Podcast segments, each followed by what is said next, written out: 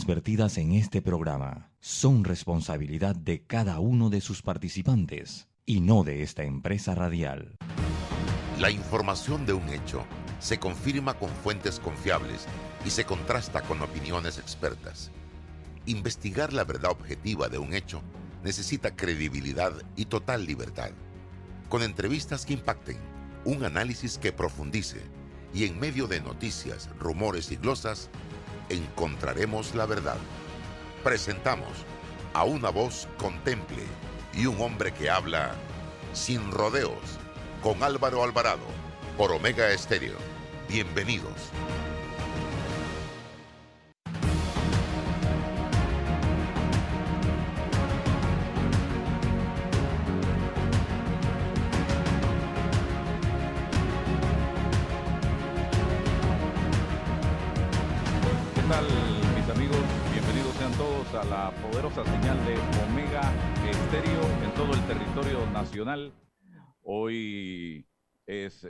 Martes, martes 4 de mayo, año 2021. Les agradezco a todos la atención a partir de este momento y como habíamos anunciado, vamos a tener eh, junto a César Ruilova, nuestro compañero, este espacio dedicado a hacer docencia, orientación a través de la figura de un hombre que ha ocupado importantes cargos en este país, hasta llegar a ser presidente de la República de Panamá. Y creo que estos momentos que vive la nación son sumamente importantes, vitales, y viendo más que nada dos cosas. Nuestras fronteras, nuestros países vecinos y viendo la coyuntura que se está viviendo en el país en materia económica, política, en materia laboral, en fin, una tormenta perfecta, diría yo, es que más se necesita orientación y estamos careciendo muchas veces de esto por estar dedicando tiempo, perdiendo tiempo en enfrentamientos que no conducen absolutamente a nada y lo que nos van a llevar es a profundizar más aún la crisis que estamos viviendo. Doctor Ernesto Pérez Valladares, gracias por estar con nosotros y por acceder a este ejercicio que vamos a empezar a partir de este momento cuando le preguntamos ¿Cómo ve usted el país hoy día? Bienvenido. Muchas gracias. Eh, buenos días a todos. Un gusto siempre, un gusto estar con ustedes todos. Eh, bueno, mira, yo, yo soy positivo, yo soy optimista. Yo veo que el país ha podido eh, salir adelante muy bien librado de esta crisis extraordinaria que hemos tenido que vivir como, no solamente como país, el mundo entero.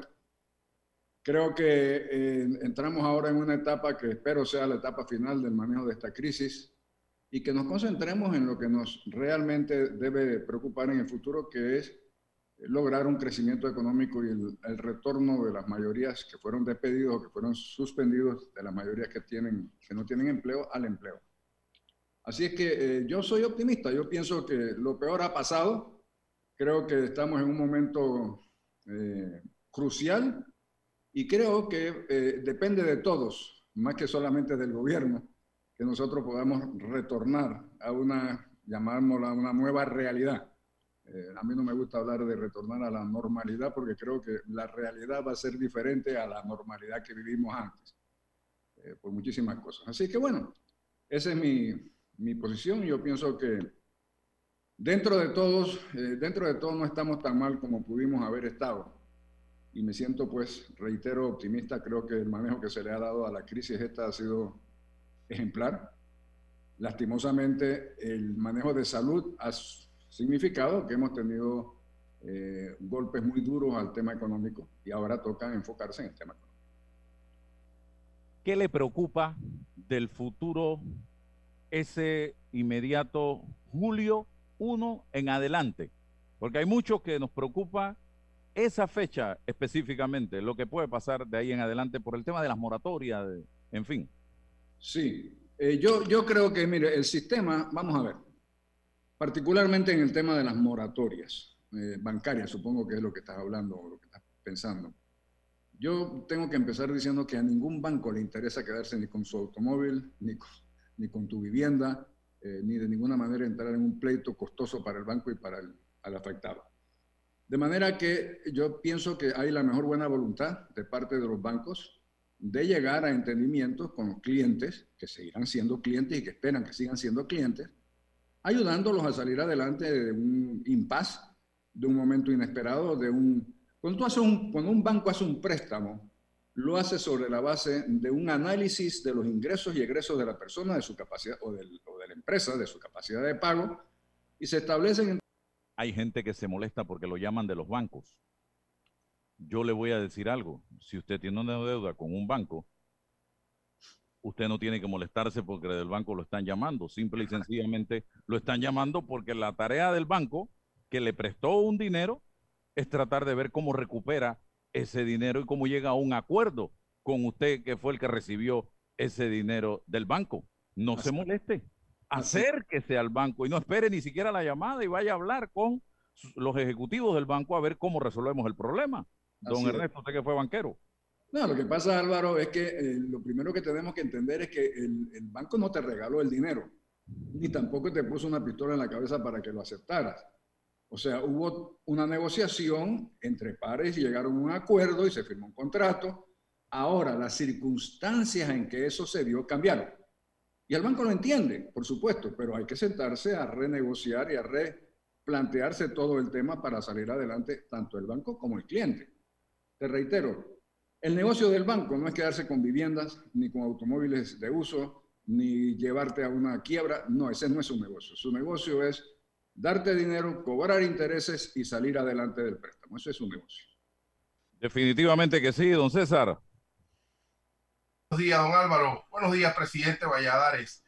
Eh, a mí sí me gustaría contextualizar las, las, circunstancias en las que vivimos. La pandemia es una coyuntura. Yo sigo positivo, vamos a poder resolverla, pero me preocupa el contexto. Presidente, eh, desde el 2000, desde la reversión del canal de Panamá, yo siento que nos hemos quedado sin argumento, sin proyecto nacional. ¿Usted comparte esa visión o usted ve que vamos hacia algún proyecto que yo vislumbro? Yo pienso que tienes razón en tu planteamiento.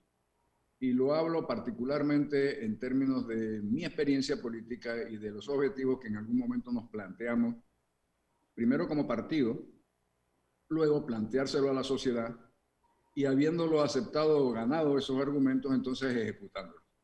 Yo creo que en efecto hemos quedado como que, bueno, ya cumplimos y ahora ¿qué hacemos?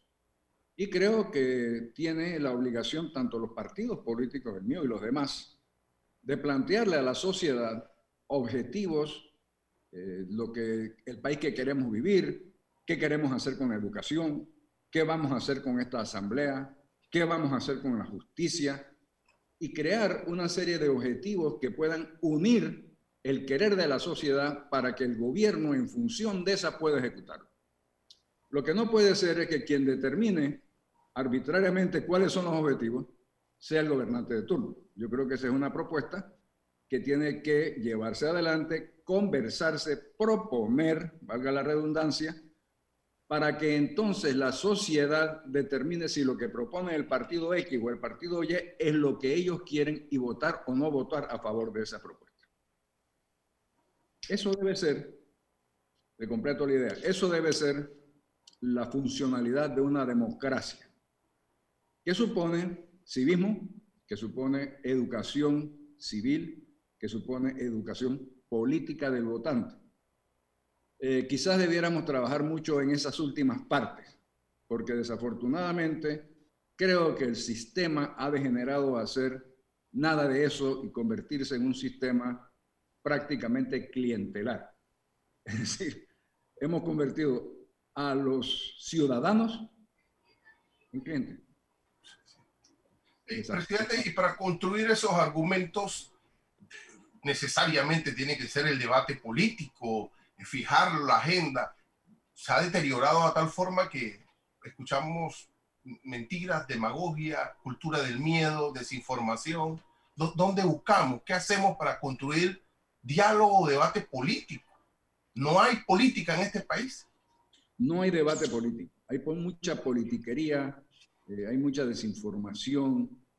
Mire, yo creo que uno de los roles principales que pueden jugar programas eh, interesantes, inteligentes como el de ustedes, es generar esa crítica a la opinión, esa solicitud de que se den eh, planteamientos políticos, de que haya un diálogo político.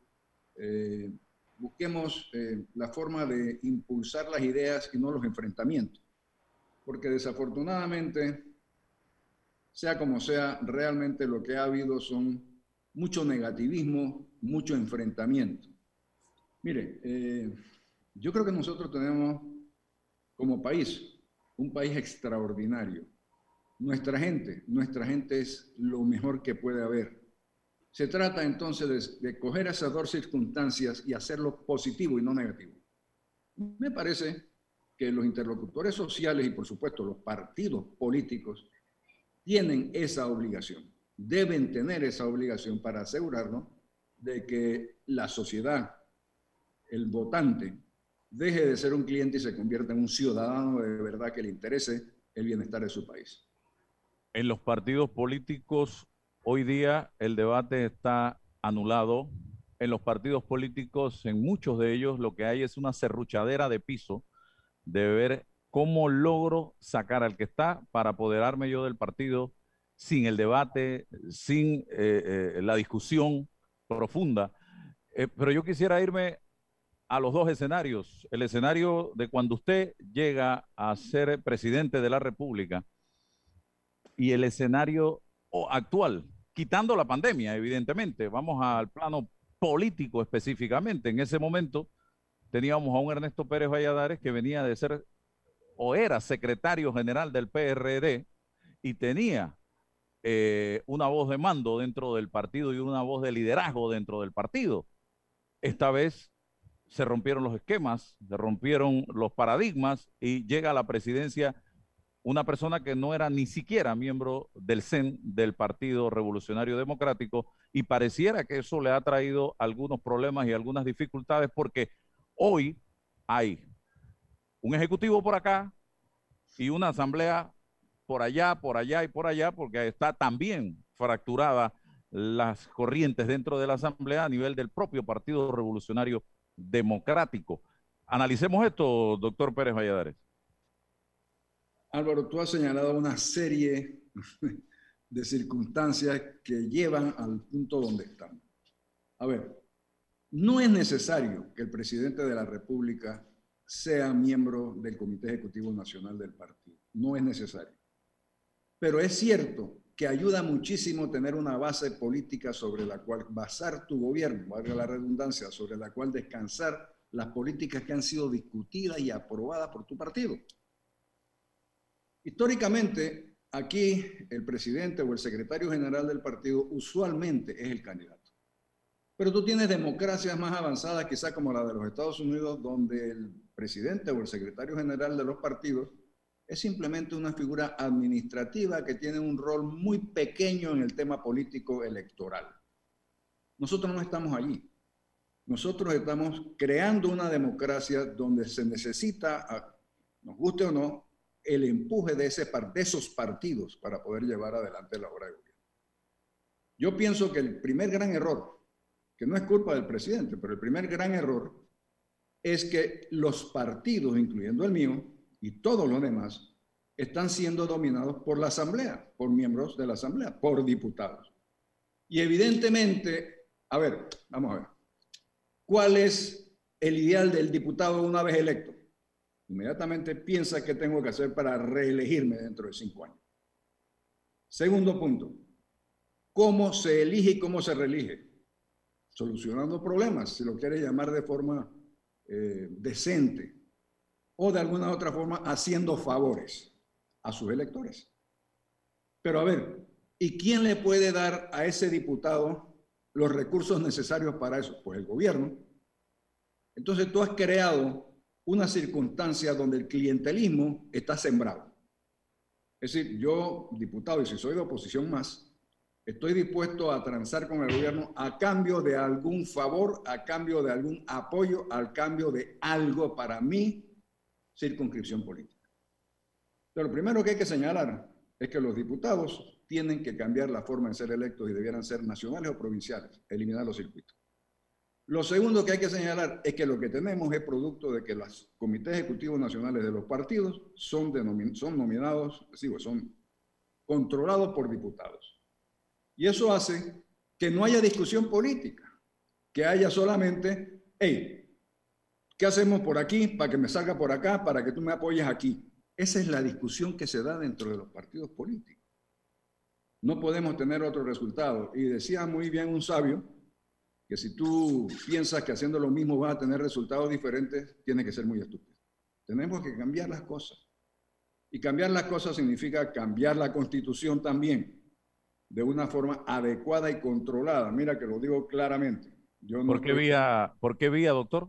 Vamos por ahí. Yo no creo que nosotros podemos arriesgarnos a hacer una elección sin mayor control o sin mayor determinación para que nos salgan de constituyentes los mismos que ahora mismo son diputados. No creo. Creo que debiera ser obligación del Estado y sobre todo del gobierno actual hacer una propuesta de nombres y de temas para modificar en la, Asamblea Constituyente.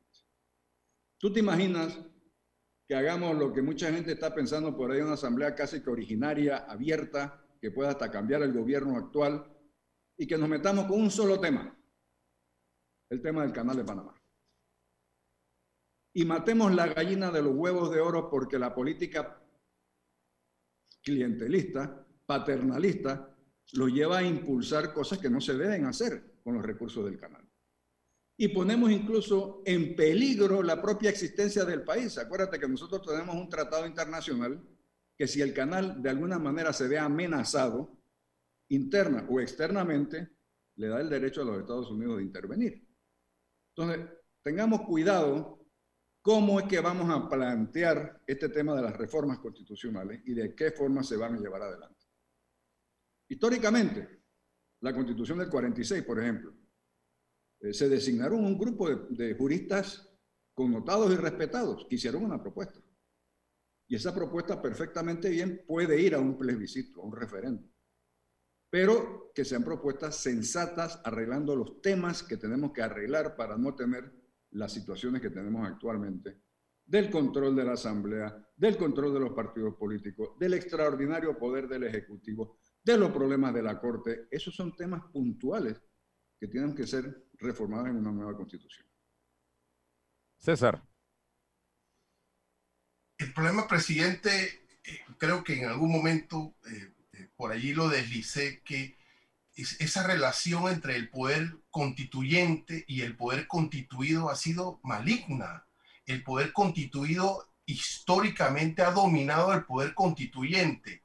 Y si tendríamos que construir una asamblea constituyente de puros sabios y de puros expertos, también no vamos a tener un problema ahí, porque entre los expertos y los sabios quizás no se vayan a poner de acuerdo, entran los egos y entran otras cosas, presidente, ¿no?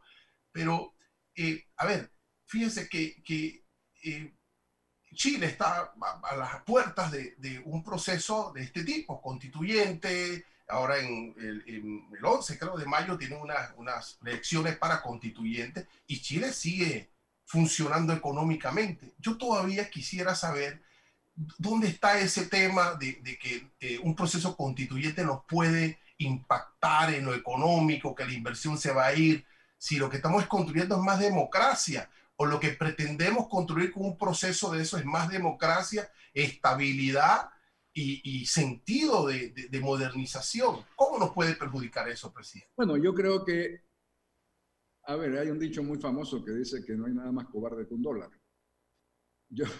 Yo, creo que frente a la incertidumbre que significa, por ejemplo, una asamblea constituyente originaria, la inversión se va a detener.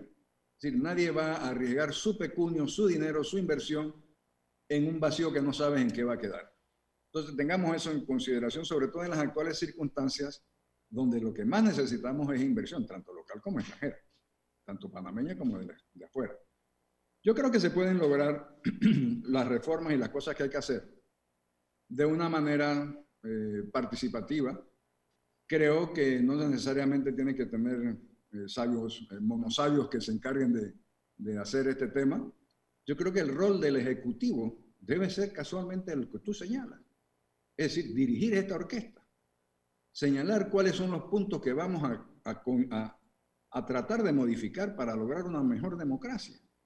Pero no abrir esto a un free, como decían, como decían en los juegos, un free for all, ¿no?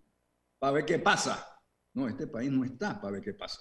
Este país está para lograr políticas públicas de mejorar nuestra democracia, de lograr la inversión y de pasar a ser un país de primer mundo. Yo creo que tenemos esa oportunidad si lo sabemos hacer bien. El propio exsecretario general del PRD, Michel Dowens, dijo la semana pasada que hay un acuerdo firmado por la dirección del partido que no ha sido derogado y que compromete al PRD a llevar adelante un proyecto de asamblea constituyente.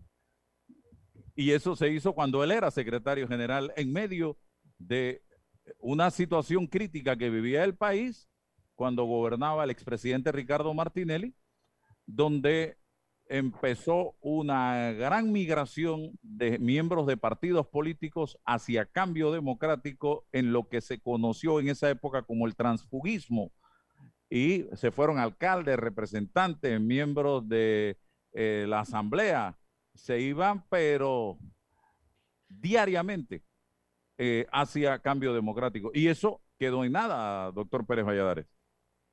Bueno, yo no conozco el documento, pero tengo que creer que lo que dice Michel es correcto y es cierto. Pero, oiga, ha pasado mucha agua bajo el puente.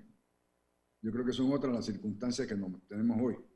Yo creo que nosotros tenemos que adecuarnos hacia el futuro, no hacia atrás.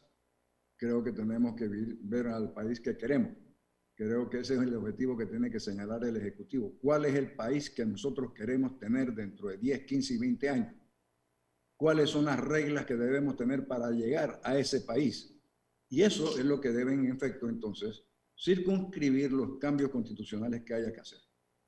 Eh, yo te reitero, yo tengo eh, mucho temor de que abriendo la totalidad de la Constitución a, personas que quizás tienen tipo de intereses diferentes a los nacionales, eh, podríamos pecar de matar la gallina de los huevos de oro, metiéndonos, con, por ejemplo, con el canal.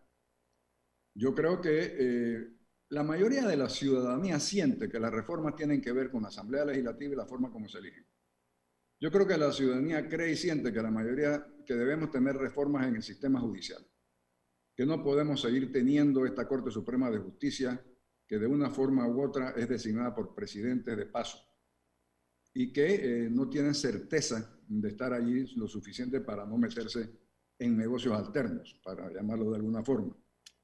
Tenemos que tener una forma de control mayor sobre el órgano ejecutivo. Yo creo que los poderes del ejecutivo son excesivos. Y lo digo habiendo pasado por ahí y sabiendo lo que eso significa.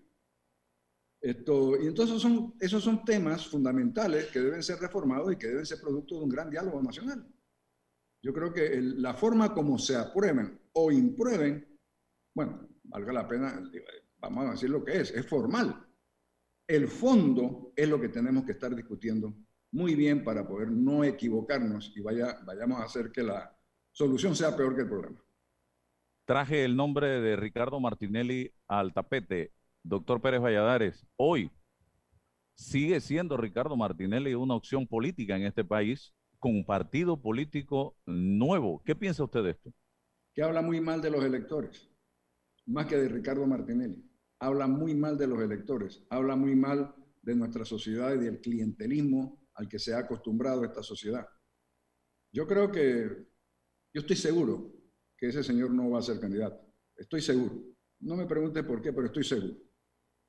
Esto, así que ese no es un tema verdaderamente de discusión a futuro, pero sí es un tema que vale la pena tomar porque es, es un síntoma de la descomposición clientelar que él mismo sembró en este país, de la compra y venta, de lo que tú señalabas antes, de la cantidad de diputados que se tuvieron que ir para su partido para complacerlo a él, para poder tener los recursos, para poderse elegir de la cantidad de representantes, alcaldes, etc. O sea, es un liderazgo basado en la compra y venta, en el que hay para mí.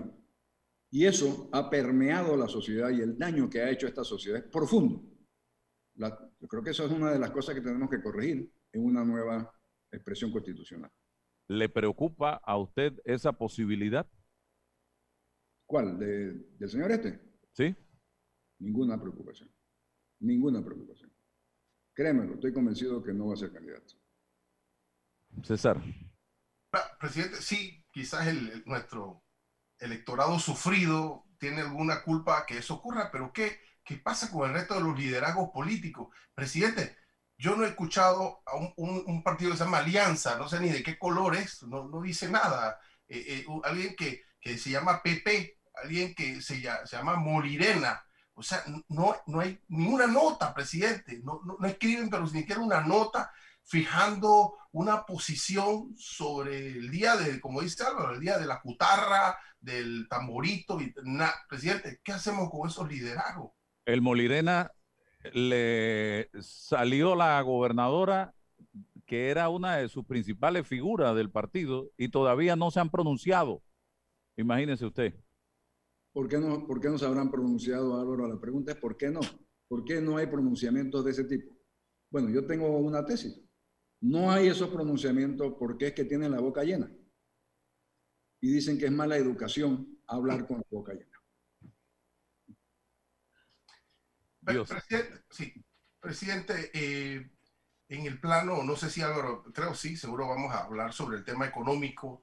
Eh, encuentro un ministro de, de, Economía que conoce el problema, tiene la expertise, conoce el diagnóstico, estamos en rojo, lo ha dicho, eh, pero lo que no estoy claro es los instrumentos para salir de esto, que no sea endeudarnos más.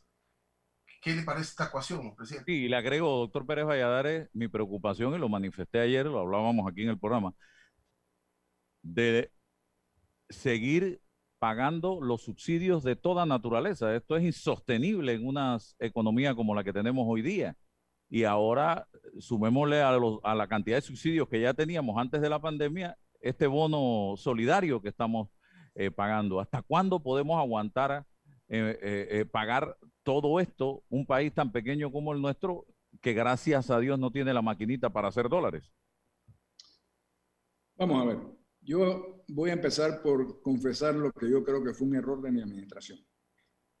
el haber unido al Ministerio de Hacienda y Tesoro y al Ministerio de Planificación y Política Económica se creó un superministerio demasiado grande con demasiadas funciones. Yo creo que tenemos que reevaluar eso, yo creo que tenemos que volver a separar lo que es el tema financiero del tema económico. Dicho eso, yo conozco perfectamente bien a Héctor Alexander. Es un extraordinario economista, es un hombre muy serio, es un hombre que sabe lo que tiene que hacer. Lo que tiene que hacer en las circunstancias que ha tenido que vivir es estrictamente el tema financiero. Es decir, las finanzas públicas. Y a eso se ha dedicado. Al día de hoy, en efecto, yo siento, percibo, y por eso decía que fue un error, que el tema de política económica está un poco rezagado. Lo que estamos viendo son políticas públicas que tienen que ver con el financiamiento del Estado en una pandemia donde los ingresos se fueron al suelo, donde la economía se fue al suelo, donde se subió el gasto público, que como economista keynesiano entiendo que tú en los momentos de recesión tiene que tener políticas económicas anticíclicas. Es decir, cuando se aguanta el consumo, pues al Estado le toca inyectar a la economía aumentando el gasto público. El gasto público significa gasto en planillas, gastos en servicios y gastos en inversión. Entonces, se ha dedicado a eso. Los dos años que va a cumplir está en el ministerio ha sido ver cómo poder financiar el gasto público y ya hemos tirado a, a, espérate un momentito, vamos a ver eso después, los temas de política económica. Y eso es lo que se está sintiendo. Ahora bien, el tema que tú tocas, Álvaro, de los, de los subsidios. Lo primero que hay que señalar es que todo lo que nos da el canal se va en subsidio. Que no hace mucho sentido. El problema de los subsidios es que no tienen fin. Es muy difícil quitar lo que se dio. Las circunstancias sobre las cuales se dio parecen haber ya pasado, pero los subsidios continúan. Nosotros hemos eh, estado viendo cómo retrotraernos un poco a esos subsidios para poder usar esos dineros en temas de inversión pública que sean más rentables para la sociedad en general, porque además los subsidios van directamente a un grupo específico que lo necesita en un momento dado, pero el resto de la sociedad no necesariamente se beneficia de esos subsidios. Eh, yo creo que es un tema que tomará mucho valor, pero que es necesario revisar. Eh, tenemos que revisar también, por ejemplo, temas como que el 53% del empleo en Panamá es un empleo informal, lo que se llama informal. Yo los llamo de otra, de otro, yo los percibo de otra forma. Yo quisiera percibirlo como pequeños empresarios en vez de informalidad. Yo quisiera que pudiéramos de alguna manera el Estado ayudarlos a que esos pequeños empresarios crezcan sus pequeñas actividades para que se conviertan en medianos y pequeños empresarios, en, en vez de los microempresarios que son ahora mismo. Eh, pero esos son, eh, otra vez, temas de política económica que todavía no se han abordado en mí, desde mi punto de vista, no se ha abordado con la eh, intensidad que deben ser abordados por estar enfocados exclusivamente en el tema financiero presupuestario del gobierno. Hablar de esto nos lleva también a ver lo que está pasando en la caja de seguro social, doctor Ernesto Pérez Valladares. Es, la situación en la caja es compleja. El diálogo es bueno, es saludable, lo aplaudimos, pero ¿cree usted que vamos a llegar a puerto seguro en una mesa como la que se ha instalado en este momento y donde ya hay gente que se ha levantado de esa mesa? Y lo otro, seguir insistiendo en que no te preocupes, no se van a tocar las medidas paramétricas en un agujero que para llenarlo se necesitan 65 mil millones de paladas de, piedra o 65 mil millones de dólares. ¿De dónde va a salir ese dinero? Sin tocar las medidas paramétricas. Va a salir de tu bolsillo y del mío si no, hacemos otra cosa. Mira, yo creo que el sentido de la explicación que hizo el ministro Alexander recientemente en los medios de comunicación y que ha sido criticada porque dicen que parecía ser una, eh, una explicación para el Consejo de Gabinete. Bueno, sí, era un poco técnica. Pero yo creo que el fondo de lo que él señalaba es, miren señores, si no tocamos los temas paramétricos de la Caja del Seguro Social, no volteen a ver al gobierno. El Estado no tiene la capacidad de poner el dinero que sea necesario para seguir con el sistema que tenemos. Yo creo que ese fue el mensaje que quizá pasó un poquito desapercibido. Es decir, no tenemos capacidad financiera ni económica para subsidiar a la caja del Seguro Social sin las reformas paramétricas que hay que hacer. Entonces, ergo, a consecuencia, si tú dices no se van a tomar las reformas, no se van a tocar en esa mesa de diálogo las reformas paramétricas, entonces tómate un café y conversa, porque eso no sirve para nada. Ahí no hay solución si no se entra al fondo a ver qué se puede hacer para hacer viable las jubilaciones en el, proyecto en el programa de invalidez, vejez y muerte y en, el, y, en el, y en los otros programas de la Caja del Seguro Social. Es decir, los parámetros sobre los cuales se construyó el sistema, las hipótesis que se dieron en aquellos tiempos, los años, qué sé yo, 40, 50, resultaron ser falsas, porque el mundo cambió y en vez de tener una creciente base de apoyo para mantener una cúpula más o menos estable de la pirámide, lo que ha pasado es al revés. La base de apoyo se ha ido angostando y la cúpide se ha ido ampliando porque cada día la gente vive más, gracias a Dios, eh, y la expectativa de vida es mayor y va a seguir siendo mayor. Entonces, no hay forma de revertir esa situación si no es buscando alternativas como las jubilaciones esta que se, creo que le introdujo el presidente Torrijos, la alternativa de las cuentas individuales, eh, porque pensar que el Estado lo puede subsidiar es un error. Y eso es justamente lo que creo que señaló el ministro Alexander y alertó a los, creo que su presentación, yo no estaba en el país, pero creo que su presentación fue en la Asamblea, en la Comisión de Presupuesto, creo que lo alertó diciendo, no miren hacia acá, que acá no hay posibilidades de sacar esos montos de dinero para seguir subsidiando la caja de seguro No tiene nada que ver, pero manda un mensaje a la población de incongruencia y es la planilla de la caja de seguro social, enorme, gigantesca, abultada. Hay gente que no tiene ni escritorio ni oficina, pero está en la planilla de la caja. Y en el otro lado, en el gobierno, la planilla del gobierno, en medio de la crisis, y lo hemos visto, ha crecido más nombramientos, y encima lo otro que son los incrementos salariales eh, acordados eh, con diferentes gremios a nivel nacional, doctor Pérez Valladares. Sí, yo, yo estoy totalmente de acuerdo contigo, es decir, no hay congruencia entre ambas cosas. Yo creo que si tú eh, comparas las cifras de la Caja de Seguro Social nuestra con cajas de Seguro Social similares en otros países, te darás cuenta de la incongruencia de la cantidad de administrativos versus, personal médico y de enfermería. Es decir, eh, estamos totalmente fuera de, de, órbita. Y tengo que señalar, porque lo leí por ahí, no sé si es verdad, lo leí por ahí que el mayor crecimiento fue de alrededor de 10.000 nuevos funcionarios en el gobierno del señor Martinelli. Entonces, yo creo que habría que empezar por revisar esa cifra. Creo que el tema de las planillas estatales también tiene toda la razón. Yo creo que nosotros pudiéramos funcionar quizás con muchísimo menos gente en la medida en que podamos empujar a que esas personas que están ahora mismo en el gobierno puedan buscar ocupaciones o como pequeños empresarios o como empleados de las nuevas inversiones que se tienen que dar. Pero eso no puede ser drástico, Álvaro, no puede tomar una política drástica. Tú puedes empezar por decir, bueno, mire, las jubilaciones no se van a reemplazar. Es decir, para ir gradualmente adecuando el monto y el tamaño de la gente del tamaño de la planilla estatal a un nivel que sea adecuado para el país. Eh, hacerlo drásticamente en estos momentos sería tirar a la calle y crear un desasosiego social impresionante. Es decir, eso no, eso no puede hacerse. Como tampoco se puede hacer con la caja del Seguro Social, dicho sea de paso. Eso tiene que ser una política a mediano plazo de ir reduciendo y adecuando la cantidad de empleo hacia los servicios de, de O sea, llegar a unos porcentajes adecuados de administrativos con relación a los servicios médicos y enfermería. Siente una dos en uno, como llamo yo acá. Eh, ¿Le preocupa la pérdida del grado de inversión del, país?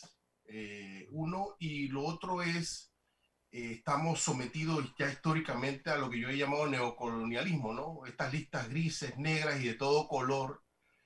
Eh, ¿Por qué nosotros no construimos una lista que, eh, que le llamemos Victoriano Lorenzo y, y bueno, pues lo defendemos? ¿Qué le parece?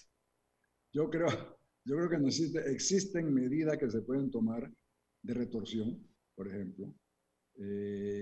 yo creo que es un tema que la Cancillería está evaluando pienso que se está haciendo un buen trabajo en lograr desenmascarar estas listas que son interesadas y que no tienen absolutamente nada de verdad con relación a lo que nosotros hemos hecho en Panamá.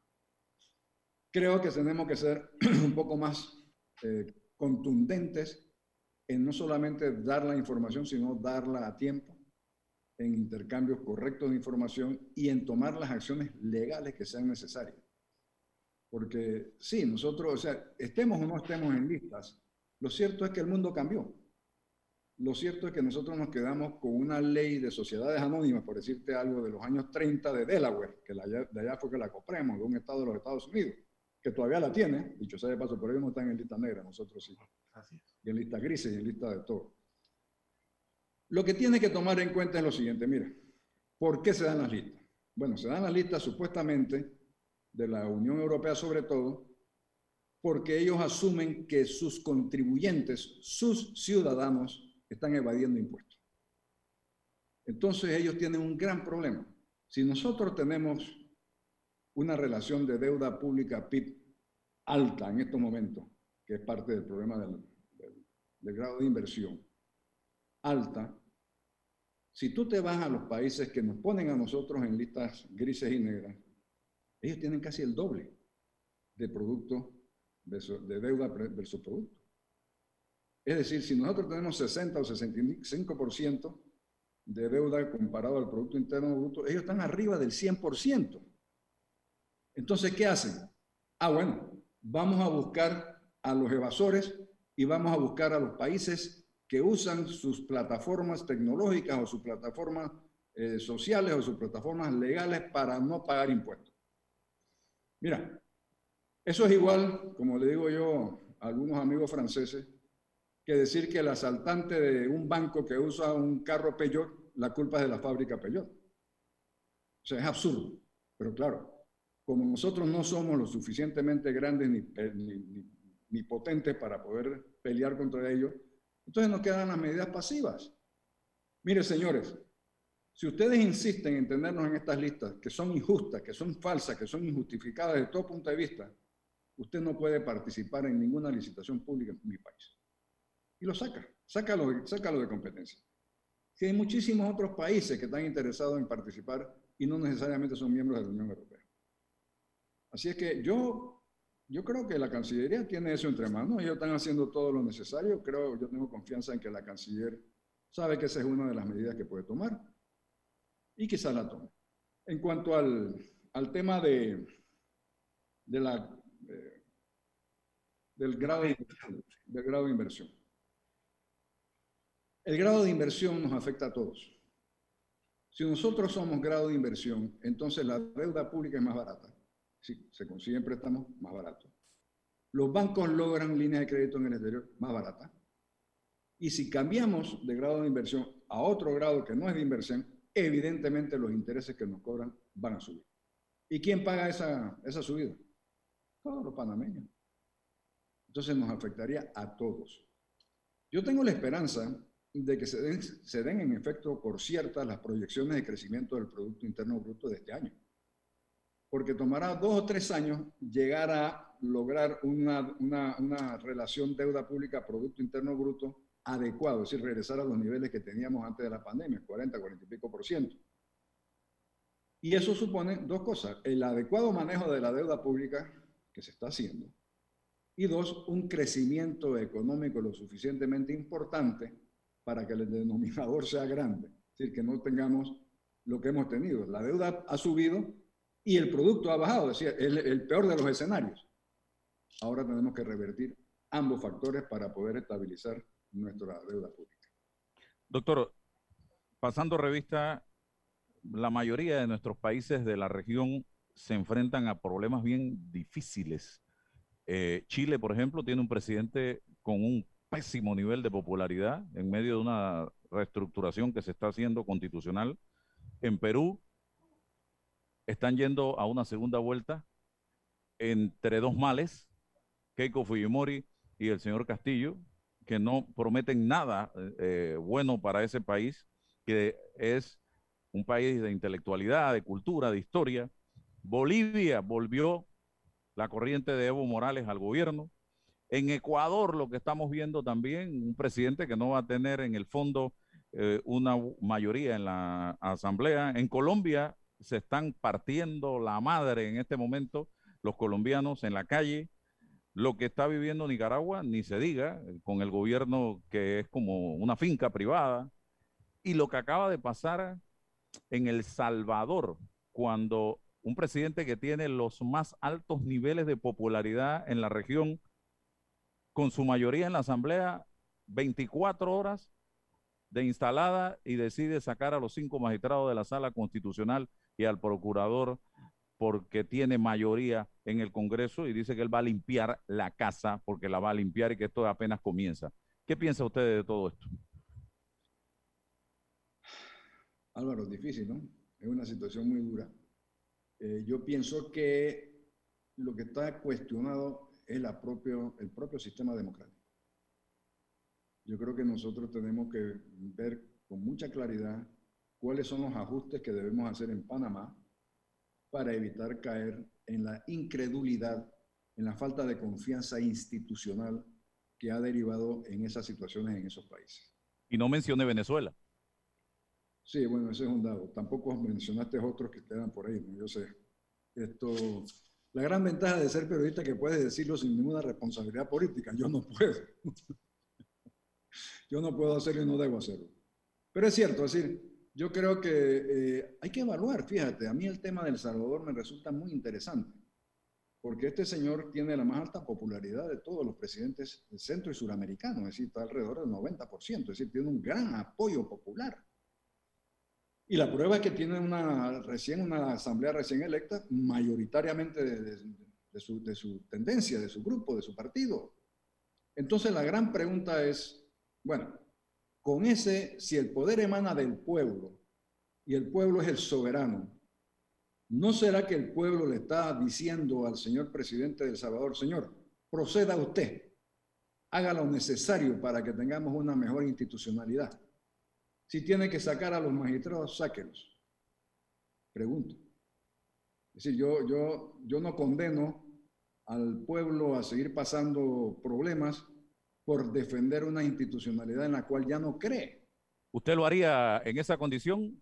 Bueno, le hablo a un expresidente. Las condiciones nuestras no son las del Salvador, Álvaro, así que no. Pero en esa condición, con, con, con, ese mandato del pueblo, con esa popularidad, ¿usted tomaría una decisión como esa? Porque aquí incluso hay gente que diría, cierra la asamblea.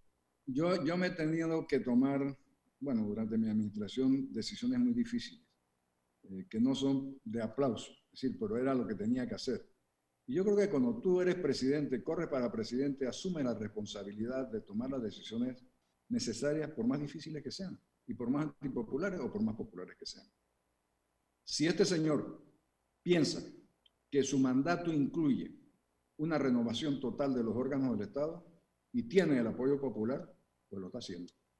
Yo, yo creo que nosotros no podemos adelantarnos a juzgarlo hasta que no veamos el futuro en los próximos dos o tres años. Si, por ejemplo, insiste en quedarse él en el poder, bueno, ya entonces esas son otras circunstancias.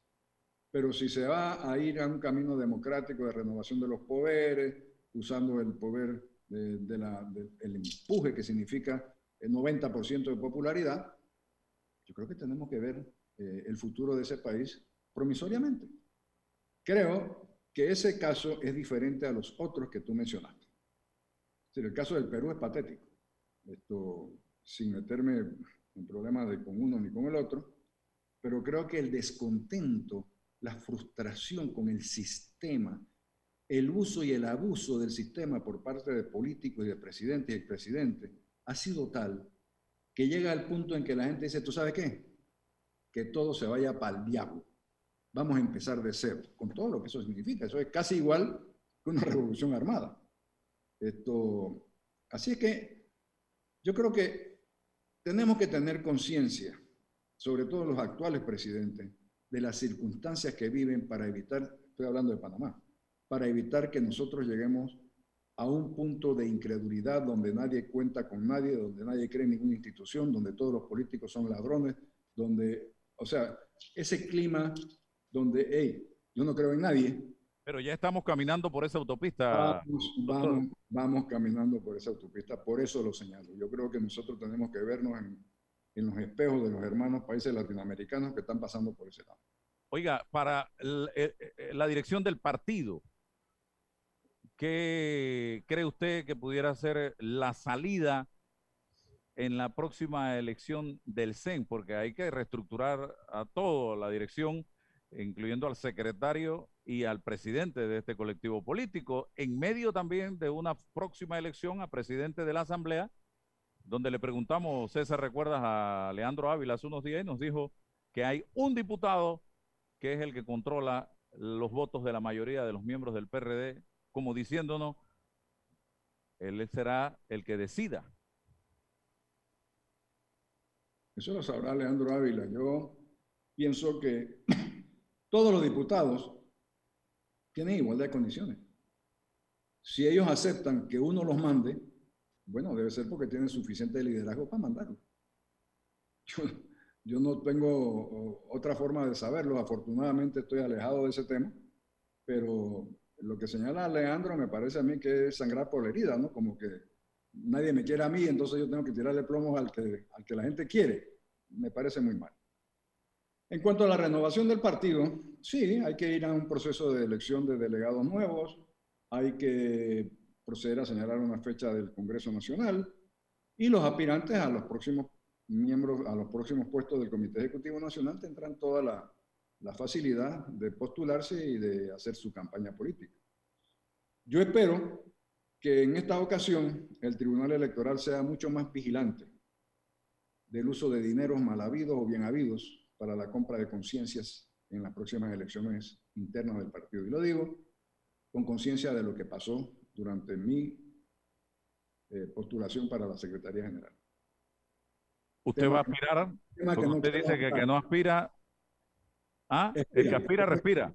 El que no aspira, expira. Bueno, yo no aspiro, pero sigo respirando.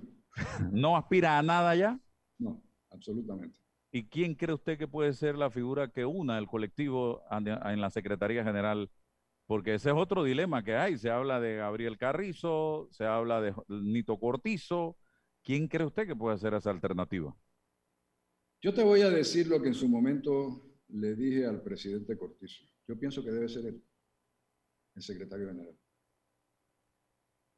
Por todo lo que eso significa y por la experiencia que hemos tenido en este país de poder tener la Secretaría General como un mecanismo de conversación, de diálogo interno del partido y de apoyo.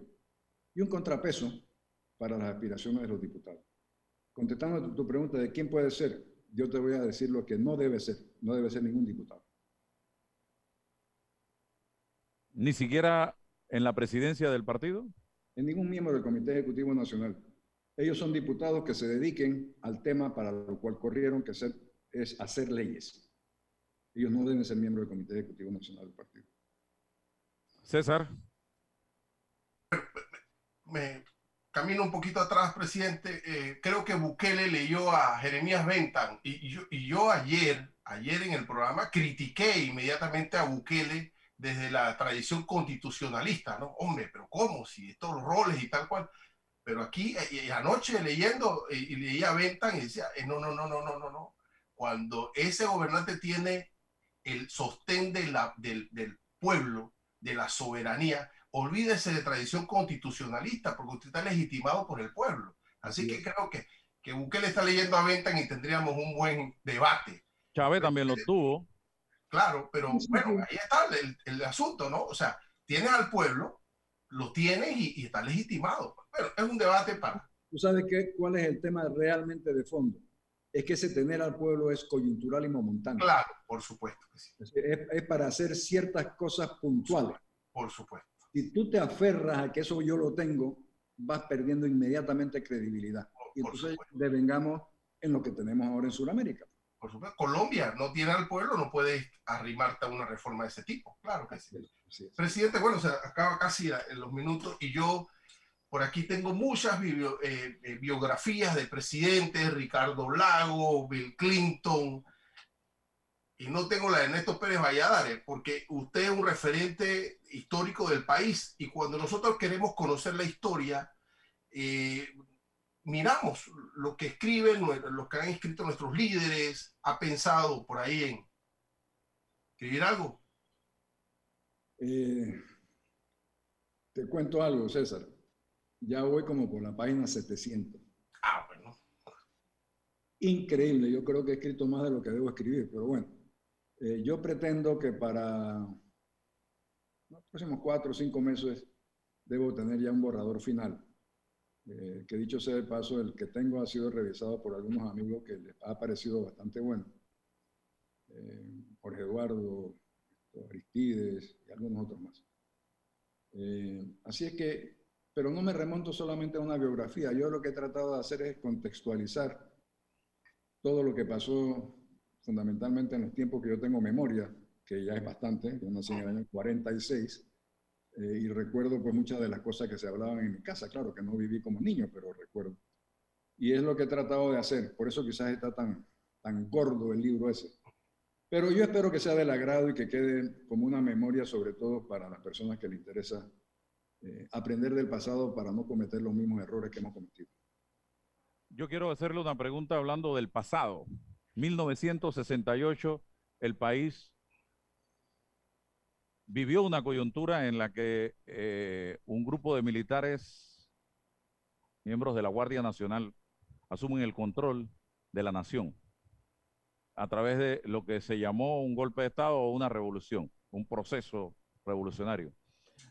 Eh, hoy día, y esa pregunta se la hice a Guillermo Chatman, ¿cree usted que estamos viviendo las condiciones políticas que se vivieron en esa época Segundo, en ese momento también me cuentan, yo nací en 1967, que en muchas ocasiones se llegó a momentos antes del 68 en que aquí la justicia había gente que se la tomaba por sus propias manos. Y hay historias de ese caso, de esos casos. Hábleme de eso, don Ernesto Pérez Valladares, y del peligro Álvaro, yo, yo creo que las circunstancias del 68 no son las mismas de ahora. Eh, en primer lugar, porque no hay una institución armada que sea dirimente político de las circunstancias que se dan en el país. Acuérdate que aquí había un fenómeno. Es decir, eh, la gente votaba por el doctor Arnulfo Arias como un mecanismo de sacarse el clavo contra lo que llamaban la oligarquía o los poderes constituidos, lo que tú quieras. Pero al poco tiempo empezaba el doctor Arias, por su personalidad, a hacer cosas que la gente le llamaba la atención. Y como ya se habían sacado el clavo, entonces volteaban a ver al dirimente, que era la guardia. Y ahí se producían, porque no era del 68, es todo lo anterior. Todo lo de Remón, lo en fin, todo, todo lo que conocemos de la historia. Entonces, el, el dirimente era la Guardia Nacional. Bueno, ese dirimente no existe hoy. Eh, para bien o para mal, no existe. Así que yo creo que nos toca a nosotros los panameños asumir nuestra propia responsabilidad de saber a quién vamos a elegir a futuro para evitar tener que caminar por una senda que nos lleve a un precipicio. Yo, yo creo que eh, el rol de los medios de comunicación, por ejemplo, para la educación cívica es muy importante. Yo creo que debemos tener conciencia de que eh, a través de los medios de comunicación y de las redes sociales se puede hacer mucho bien o mucho mal. Y yo estoy seguro que la inmensa mayoría de los periodistas de este país quieren hacer bien, no mal. Un mensaje a la sociedad panameña ya en los minutos finales que nos quedan, doctor, en medio de esta situación que estamos viviendo y que todavía el peligro de lo que está pasando aquí al lado en Costa Rica con la cantidad de casos que hay activos actualmente y en Colombia igualmente, sumado a eso la situación que se está viviendo en ese hermano país y la cantidad de gente que está con deseos de entrar en la frontera, eh, por la frontera de Colombia con Panamá. Por Darín. Sí, con mucho gusto. Yo pienso que nosotros, como empezamos diciendo, hemos tenido mucho éxito en el manejo de la pandemia. Desafortunadamente, bueno, como pandemia que tenemos, hemos tenido una cantidad de familias que han pasado por el luto de perder a una persona querida. Yo en particular eh, tuve la desgracia de perder a un asistente mío que salió conmigo desde la presidencia y murió de COVID. Adelio Green, que fue un muchacho que trabajó pues muchísimos años conmigo. Así que todos hemos tenido muy de cerca el dolor de esta pandemia. Pienso que estamos por salir de ella, en tanto en cuanto podamos seguir manejándola positivamente. Yo creo que el Ministerio de Salud y todas sus instituciones han hecho un extraordinario trabajo. Yo conozco y sé de enfermeras que han dado todo, todo más allá de lo necesario para poder cumplir atendiendo a la gente y vacunando a la gente. Así que yo soy un hombre eh, positivo, creo que nosotros, si la sociedad sigue cuidándose como en efecto lo está haciendo, porque tú ves a todo el mundo con mascarillas en la cara, en la calle, yo creo que nosotros podemos en los próximos meses cumplir con lo que se llama la inmunidad de rebaño, ¿no? Tendré el 60 al 70% de la población vacunada y podremos entonces decir que en efecto ya hemos dominado el tema de la pandemia. Y nos podemos concentrar entonces en lo que cuenta, que es en regenerar esta economía, en crear institucionalidades fuertes para el futuro, en asegurarnos que la mayoría de la gente que perdió su, su trabajo lo vuelva a recuperar o en esa forma o en algunas otras. Y eh, tengamos una gobernanza adecuada para los próximos años. Agradecido, doctor Ernesto Pérez Valladares, por su gentileza de compartir con nosotros en el día de hoy, haciendo un trabajo de orientación a la opinión pública del país. Gracias, gracias César. Y a muchas gracias, muchas gracias, presidente. Muchísimo gusto, gracias a ustedes. Hasta mañana. La información de un hecho se confirma con fuentes confiables y se contrasta con opiniones expertas. Investigar la verdad objetiva de un hecho necesita credibilidad y total libertad. Con entrevistas que impacten, un análisis que profundice y en medio de noticias, rumores y glosas, encontraremos la verdad. Presentamos a una voz contemple y un hombre que habla sin rodeos con Álvaro Alvarado por Omega Estéreo. Gracias por su sintonía.